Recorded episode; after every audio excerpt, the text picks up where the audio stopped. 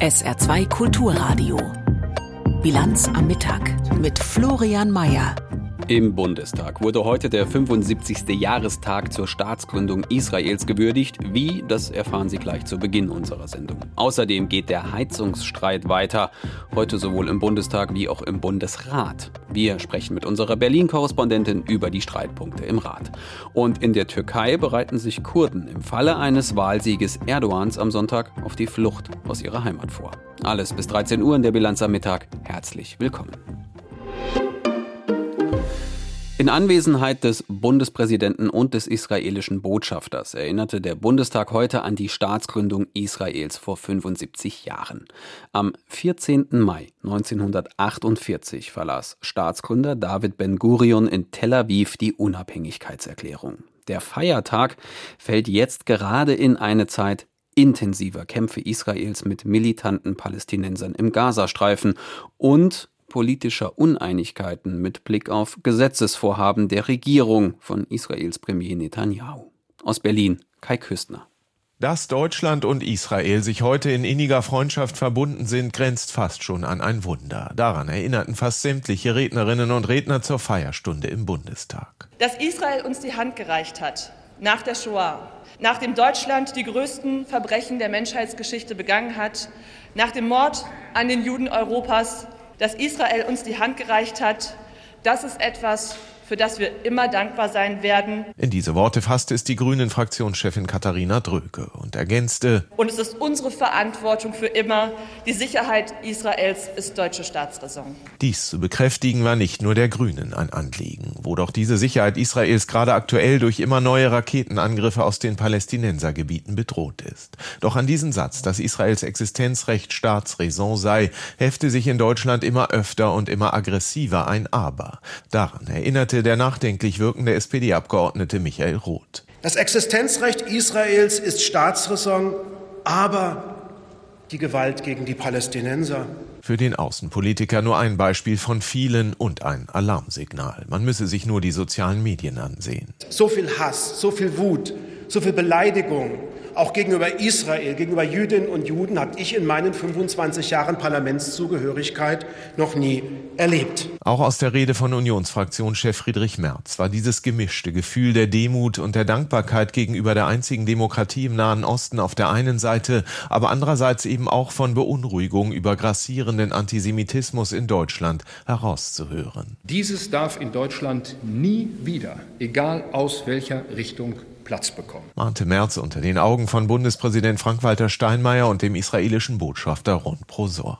Merz erklärte, Antisemitismus komme vor allem von rechts, aber auch Antisemitismus von links oder Antisemitismus im Gewande der Kunst, eine Anspielung auf den Documenta-Skandal, bleibe Antisemitismus. Und so schloss Merz seinen Dreiklang. Und auch Antisemitismus, der von muslimischen Migranten vorgetragen wird, bleibt Antisemitismus, meine Damen und Herren. Der linken Fraktionschef Dietmar Bartsch ging auf diese Worte seines Unionskollegen nicht direkt ein, warnte aber seinerseits. Ein Schlussstrich kann und darf es unter die deutsche Geschichte und die deutschen Verbrechen niemals geben. Der AfD-Abgeordneten Beatrix von Storch war es so sehr ein Anliegen, das aus ihrer Sicht gegen Israel gerichtete deutsche Abstimmungsverhalten im UN-Menschenrechtsrat anzuprangern, dass sie, gar nicht auf der Rednerliste stehend, eine Kurzintervention beantragte und gewährt bekam. Israel 95 Verurteilungen durch den UN-Menschenrechtsrat, gefolgt von Syrien mit 38. Der FDP-Abgeordnete Christian Dürr entgegnete, Ich will gar nicht vertiefen, dass ich es für unwürdig halte, dass Sie diese Debatte für AfD-Propaganda missbrauchen. Dürr erinnerte durchaus aufgebracht daran, dass einige in der AfD derzeit den Iran hofieren, der mit Russland in der Ukraine gemeinsame Sache mache und Israel von der Landkarte tilgen wolle.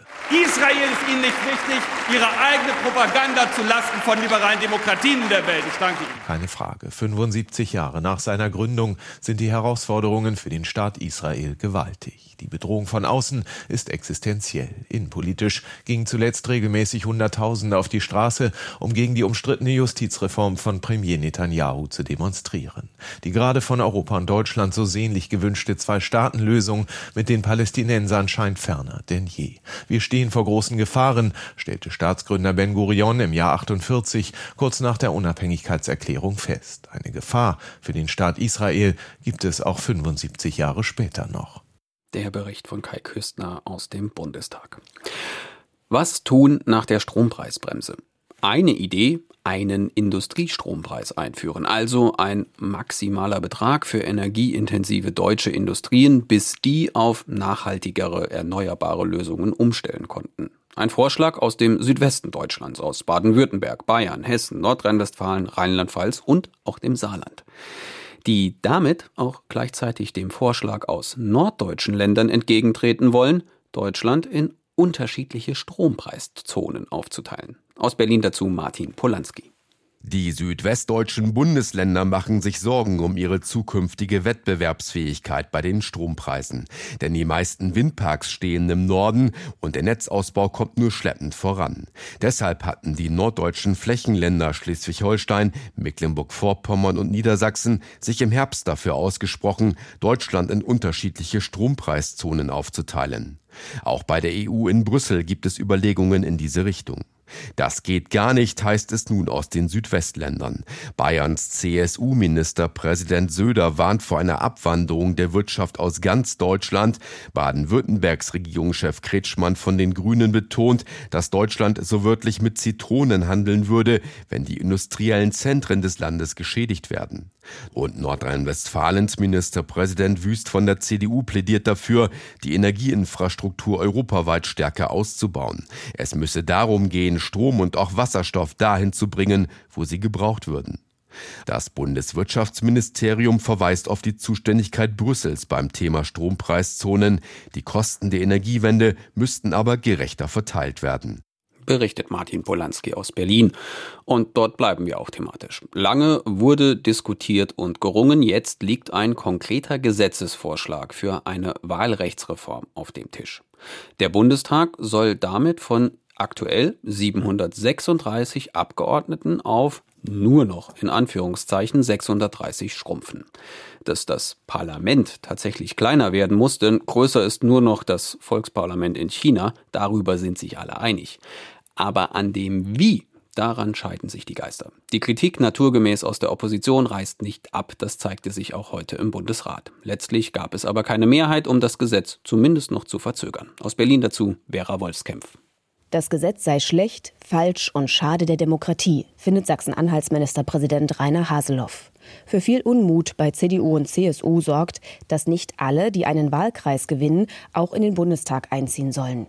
Entscheidend dafür ist, dass die jeweilige Partei auch genug Stimmen bekommen hat. CDU-Politiker Haseloff sieht darin ein fatales Zeichen, zum Beispiel für ländliche Regionen, wenn sie kein direkt gewählter Abgeordneter mehr im Bundestag vertritt. Außerdem soll die Grundmandatsklausel wegfallen. Damit kam bisher eine Partei auch in den Bundestag, wenn sie unter der 5-Prozent-Hürde landete, aber drei Wahlkreise gewonnen hat. Das kritisiert die Linke, die davon profitiert hat. Auch für die CSU ist nicht klar, ob sie es dann in den Bundestag schaffen würde. Das könnte ganze Regionen ausgrenzen und benachteiligen, befürchtet der bayerische Ministerpräsident Markus Söder. Doch für einen Vermittlungsausschuss, in dem Bund und Länder sich weiter beraten, gab es keine Mehrheit. Die Wahlrechtsreform kann also in Kraft treten. Jedoch hat die Unionsfraktion bereits eine Klage vor dem Bundesverfassungsgericht angekündigt. Und um jetzt 12.38 Uhr geht es weiter mit der Bilanz am Mittag und den Nachrichten von Isabel Tentrup. Im Tarifkonflikt bei der Deutschen Bahn sind die Fronten weiter verhärtet. Die Eisenbahn- und Verkehrsgesellschaft EVG hatte der Bahn ein Ultimatum gesetzt. Bis zum Mittag sollte das Unternehmen sein Angebot nachbessern, dann könne der Warnstreik noch abgesagt werden. Bahn und EVG hatten bis in den späten Abend miteinander gesprochen. Die Bahn sagt, sie sei auf Mindestlohnforderungen eingegangen. Die Gewerkschaft sprach von Scheinangeboten. Der Warnstreik bei der Bahn soll am Sonntag um 22 Uhr Uhr beginnen und 50 Stunden dauern. Das Gesetz zum besseren Schutz von Whistleblowern kann in Kraft treten. Nach dem Bundestag hat auch der Bundesrat dem Kompromiss zugestimmt, den Bund und Länder im Vermittlungsausschuss ausgehandelt hatten. Wer Missstände in seinem beruflichen Umfeld meldet, soll künftig besser geschützt werden. Das können zum Beispiel Hinweise auf Korruption sein, aber auch verfassungsfeindliche Äußerungen von Beamten fallen darunter. Die Bundesregierung will genauer regeln, wie Firmen im Umgang mit ihren Mitarbeitern künstliche Intelligenz nutzen dürfen. Das berichtet die Süddeutsche Zeitung.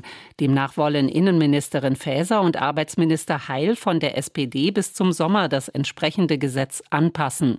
Sensible Daten wie Herkunft, Gesundheitszustand und sexuelle Orientierung sollen geschützt werden. Außerdem sollen Arbeitgeber keine Bewegungsprofile erstellen dürfen.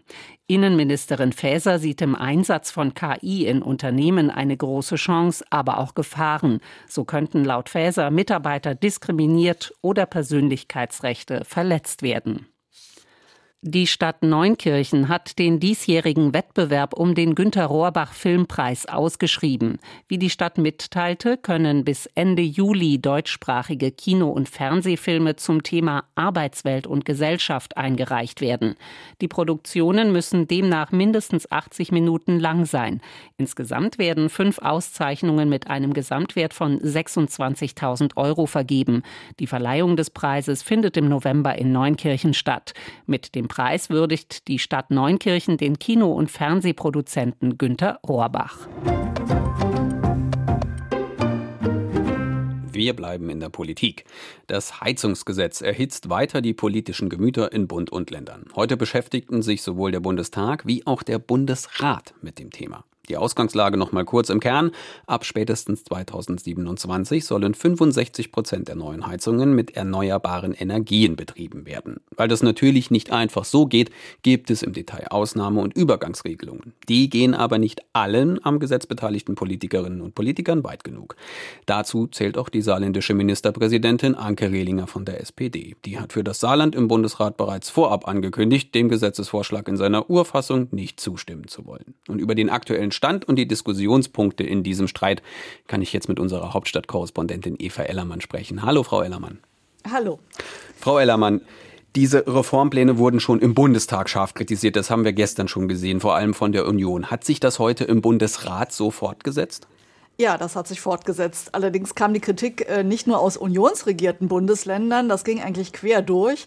Da war zum Beispiel Rainer Haseloff, CDU-Ministerpräsident in Sachsen-Anhalt, der hat gesagt, die Verunsicherung in der Bevölkerung ist einfach riesig. Und Manuela Schwesig, SPD-Ministerpräsidentin in Mecklenburg-Vorpommern, hat gesagt, also man, dürft, man darf da die Leute einfach nicht alleine lassen. Wenn wir hier einen Erfolg haben wollen, dass es praktisch gelingt und dass es akzeptiert wird bei den Bürgerinnen und Bürgern, dann ist es wichtig, dass wir es nicht gegen die Bürgerinnen und Bürger machen. So wird es jetzt von vielen empfunden, auch wenn es vielleicht in der öffentlichen Debatte, wenn man sachlich ins Gesetz schaut, nicht richtig ist, ähm, sondern wir müssen die Bürgerinnen und Bürger mitnehmen. Wobei weder Haseloff noch Schwesig in Frage gestellt haben, dass dieses Gesetz wichtig ist, wenn wir unsere Klimaschutzziele erreichen wollen und eben auch, dass die Bundesregierung wirklich einen großen Handlungsdruck hat. Das heißt also, diese Pläne werden jetzt auch selbst aus den SPD-geführten Bundesländern nicht mit Jubelstürmen überschüttet. Das Saarland ist das einzige mit SPD-Alleinregierung, hat mit Kritik auch nicht wirklich gespart. Der Druck kommt da von allen Seiten. Wo will man denn im Detail tatsächlich was geändert haben?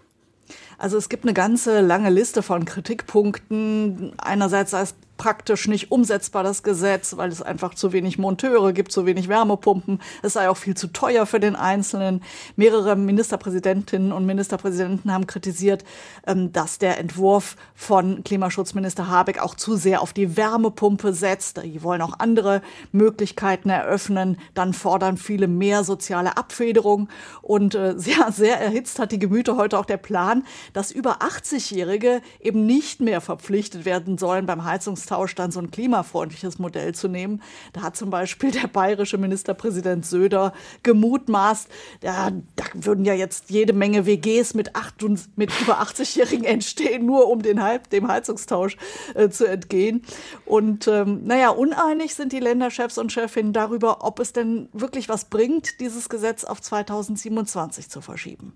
An Polemik spart Herr Söder auch im Wahlkampf nicht. Ist also jetzt davon auszugehen, dass wir am Ende eine deutliche deutlich überarbeitete Fassung in der letzten Lesung dieses Gesetzes dann sehen werden oder wird es dabei bleiben und die Kritik verhallt? Nee, davon kann man wohl ausgehen, dass es noch Nachbesserungen geben wird. Äh, ein Signal dafür auch, Überraschungsgast heute im Bundesrat war Klimaschutzminister Robert Habeck, der ist nämlich persönlich vorbeigekommen und der steht ja im Moment schwer unter Beschuss und ähm, hat sich im Bundesrat aber über die sachliche Debatte gefreut heute. Ich würde mich freuen, wenn der Stil, der Ton und die Konkretion dieser Debatte dazu beiträgt, dieses Gesetz besser zu machen und wir vielleicht manche eher nicht hilfreichen Töne der Vergangenheit, der vergangenen Wochen und Monate diesem Haus entsprechend überwinden. Vielen Dank. Also wir haben gehört, das Gesetz besser machen. Da war also schon rauszuhören, dass auch der Bundeswirtschaftsminister durchaus noch offen ist für Nachbesserungen. Da wird also noch was kommen. Informationen von Eva Ellermann zur Reform des Gebäudeenergiegesetzes. Heizungsstreit. Vielen Dank. Und wir wechseln den Standort. Am Sonntag wählt die Türkei ein neues Parlament und vielleicht auch einen ganz neuen Präsidenten. Vielleicht. Die Stimmung vor den Wahlen ist schon seit Tagen angespannt und je nach Ausgang dürfte sich auch danach die Lage in der Türkei nicht wesentlich verbessern, schätzen zumindest Integrationsforscher. So wird damit gerechnet, dass bei einem Wahlsieg des aktuellen Präsidenten Erdogan eine Auswanderungswelle aus der Türkei beginnen könnte. Unter den Kurden im Land werden bereits regelrechte Fluchtpläne geschmiedet, berichtet Korrespondentin Karin Sens. Sie hat mit einem 30-jährigen Kurden in Diyarbakir im Südosten der Türkei gesprochen. Lebe dein Leben, als hättest du es nie vorher gelebt, steht auf Turguts T-Shirt auf Englisch und genieße jede Minute. Aber davon ist der junge Kurde mit dem hippen Vollbart himmelweit entfernt. Er ist nervös, als er erzählt, versucht den Eingang seines Cafés im Blick zu behalten, das er vor ein paar Monaten aufgemacht hat. Seitdem kämpft er mit Einschränkungen bei Live-Musik, steigenden Steuern auf Alkohol und anderen neuen Vorschriften. All das macht es ihm schwer, genug Geld zu verdienen, erklärt er erst. Der wirtschaftliche Druck ist groß. Wenn ich jetzt heiraten würde, müsste ich hohe Schulden machen für eine Wohnung, Goldschmuck, eine Einrichtung. Das ist hier einfach so für alle jungen Leute. Seine Finger spielen mit seinem Feuerzeug. Schließlich fängt er an, von seiner Familie zu erzählen. Die ist politisch aktiv. In dieser Region heißt es, sie kämpft für mehr Rechte für Kurden. In welcher Form, sagt er nicht. Er selbst hat sich früher bei der Jugend der pro-kurdischen Partei HDP engagiert. Das habe ihm zwei Gerichtsverfahren eingebracht. Ohne Verurteilung, meint er, und verzieht das Gesicht. Er muss raus aus der Türkei, wenn Erdogan an der Macht bleibt. Um nicht im Gefängnis zu landen. Es geht um unseren Widerstand, unseren Aufstand von damals. Und jetzt versuchen sie einen mit Ermittlungen, Prozessen und Gefängnis einzuschüchtern. Mit einem Bein steht er immer im Gefängnis, meint er, als er sich mal wieder zum Eingang dreht, egal ob er sich politisch engagiert oder nicht. Letzte Woche war er beim niederländischen Konsulat in Istanbul. Ich habe schon einen Antrag für ein Schengen-Visum gestellt, aber oft kriegt man erst eins beim zweiten oder dritten Antrag, habe ich gehört. Ich habe ja hier noch ein Geschäft, einen Job. Ich würde erst mal als Tourist hinreisen. Ein Arbeitsvisum und so weiter, das wäre dann der zweite Schritt. Das Rennen bei der Präsidentschaftswahl zwischen Erdogan und seinem Herausforderer Kilic Darulu ist knapp. Wenn Kilic Darolo gewinnt, werden wir feiern. Wenn die Regierung wieder gewinnt, wird alles so bleiben, wie es ist. Oder schlimmer werden, fürchten viele Kurden. Turgut würde seine Pläne auszuwandern in keinem Fall ganz aufgeben, sagt er, während er jetzt wieder sein Feuerzeug durch seine Finger wandern lässt. Es scheint, als würde er niemandem mehr trauen. Die Chancen stehen nicht schlecht, dass sie im Laufe dieses Vormittags heute schon diverse Mengen an Gummi Arabicum zu sich genommen haben. Was jetzt irgendwie nach Autoreifen klingt, ist weltweit aus der Lebensmittelproduktion gar nicht mehr wegzudenken. Als Verdickungsmittel und Emulgator steckt der Rohstoff in Speiseeis, Süßwaren und Softdrinks wie Cola und Fanta. Bis zu 70 Prozent des Gummi Arabicums weltweit stammt aus dem Sudan wird dort von Akazienbäumen gewonnen. Bis zu 60.000 Tonnen davon werden weltweit jährlich verarbeitet und nicht nur in Lebensmitteln, sondern in zwar alltäglichen, aber deshalb nicht unwichtigen Dingen wie gummiertem Papier, Kosmetika und letzten Endes auch in der Medizin.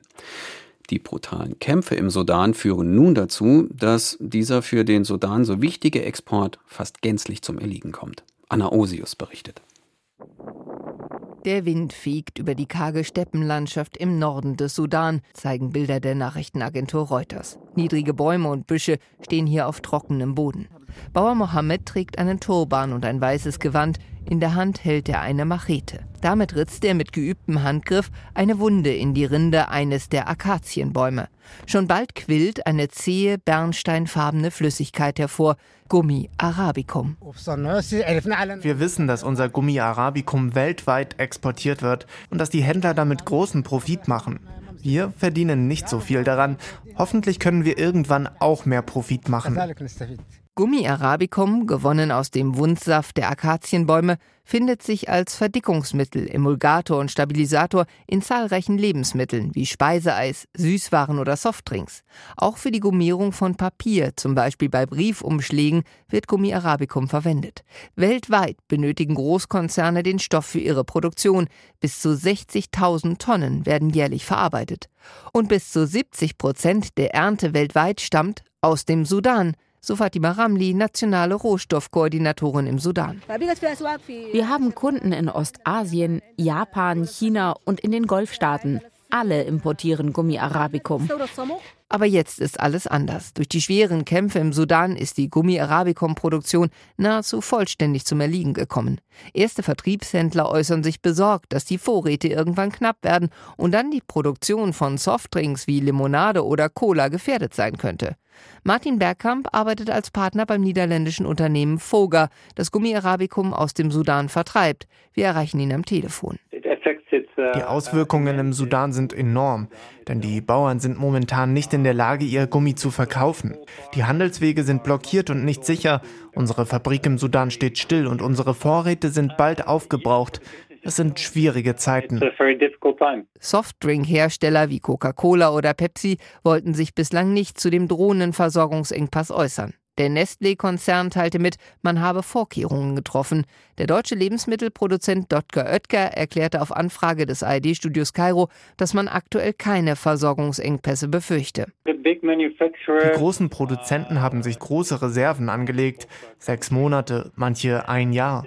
Wenn der Konflikt in den nächsten Monaten gelöst wird, gibt es kein Problem.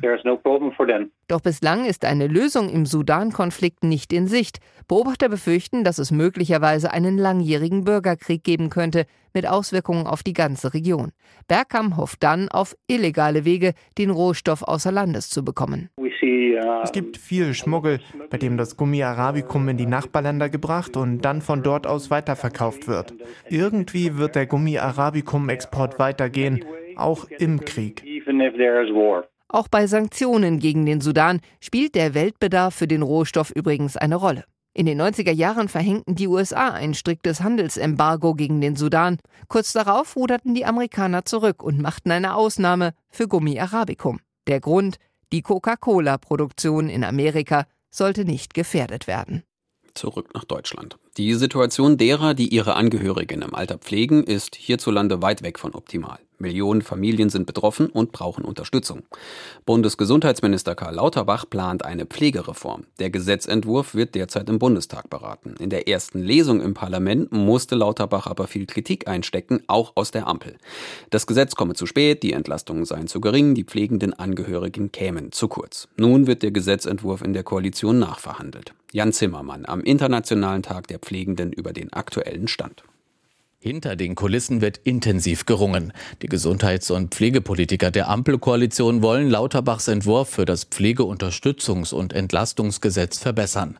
Mit am Verhandlungstisch sitzt Janosch Dahmen, gesundheitspolitischer Sprecher der Grünen im Bundestag. Ich kann im Moment noch nicht abschließend sagen, ob das, was als Ergebnis am Ende steht, ausreicht oder nicht. Die Ampelkoalition hat sich zum Ziel gesetzt, Pflegebedürftige und ihre Angehörigen finanziell zu entlasten. Aber aus der geplanten Pflegereform sei ein ein Reformchen geworden, kritisieren Bundestagsabgeordnete verschiedener Parteien. Vor allem die Pflege zu Hause komme in dem Gesetzentwurf viel zu kurz. Diese Woche legten die Fachverbände nach. Im Fokus der Kritik die Erhöhung des Pflegegeldes. Nach sechs Jahren ohne Erhöhung soll die finanzielle Unterstützung im kommenden Jahr lediglich um fünf Prozent ansteigen, ärgert sich Verena Bentele vom Sozialverband VDK. Wer eben weiß, wie die Preissteigerungen im Moment sind für Lebensmittel, aber auch für beispielsweise Hygieneartikel und anderes, der weiß, dass dieses Pflegegeld überhaupt nicht ausreicht. Und das heißt ja dann einfach de facto, dass die Menschen sich weniger leisten können vom Pflegegeld. Weiterer Großer Kritikpunkt, ein geplantes Entlastungsbudget steht doch nicht im Gesetzentwurf. In dem Budget sollten bisherige Einzelleistungen wie Kurzzeit- und Verhinderungspflege gebündelt werden, damit es die Betroffenen einfacher haben, Unterstützung zu beantragen und um das Geld flexibler einsetzen zu können. Verena Bentele. Laut einer Hochrechnung des VDK werden derzeit 12 Milliarden Euro circa an Leistungen, die den Menschen eigentlich zustehen, aus der Pflegeversicherung überhaupt nicht abgerufen. Und auch da muss echt Abhilfe geschaffen werden. Viele Bundestagsabgeordnete drängen darauf, dass das Entlastungsbudget doch noch ins Gesetz kommt. Doch trotz der nicht abgerufenen Mittel klafft in der Kasse der Pflegeversicherung ein großes Loch über 2 Milliarden Euro Defizit. Bundesgesundheitsminister Karl Lauterbach will deshalb den Beitragssatz zur Pflegeversicherung erhöhen ab Juli um 0,35 Prozentpunkte.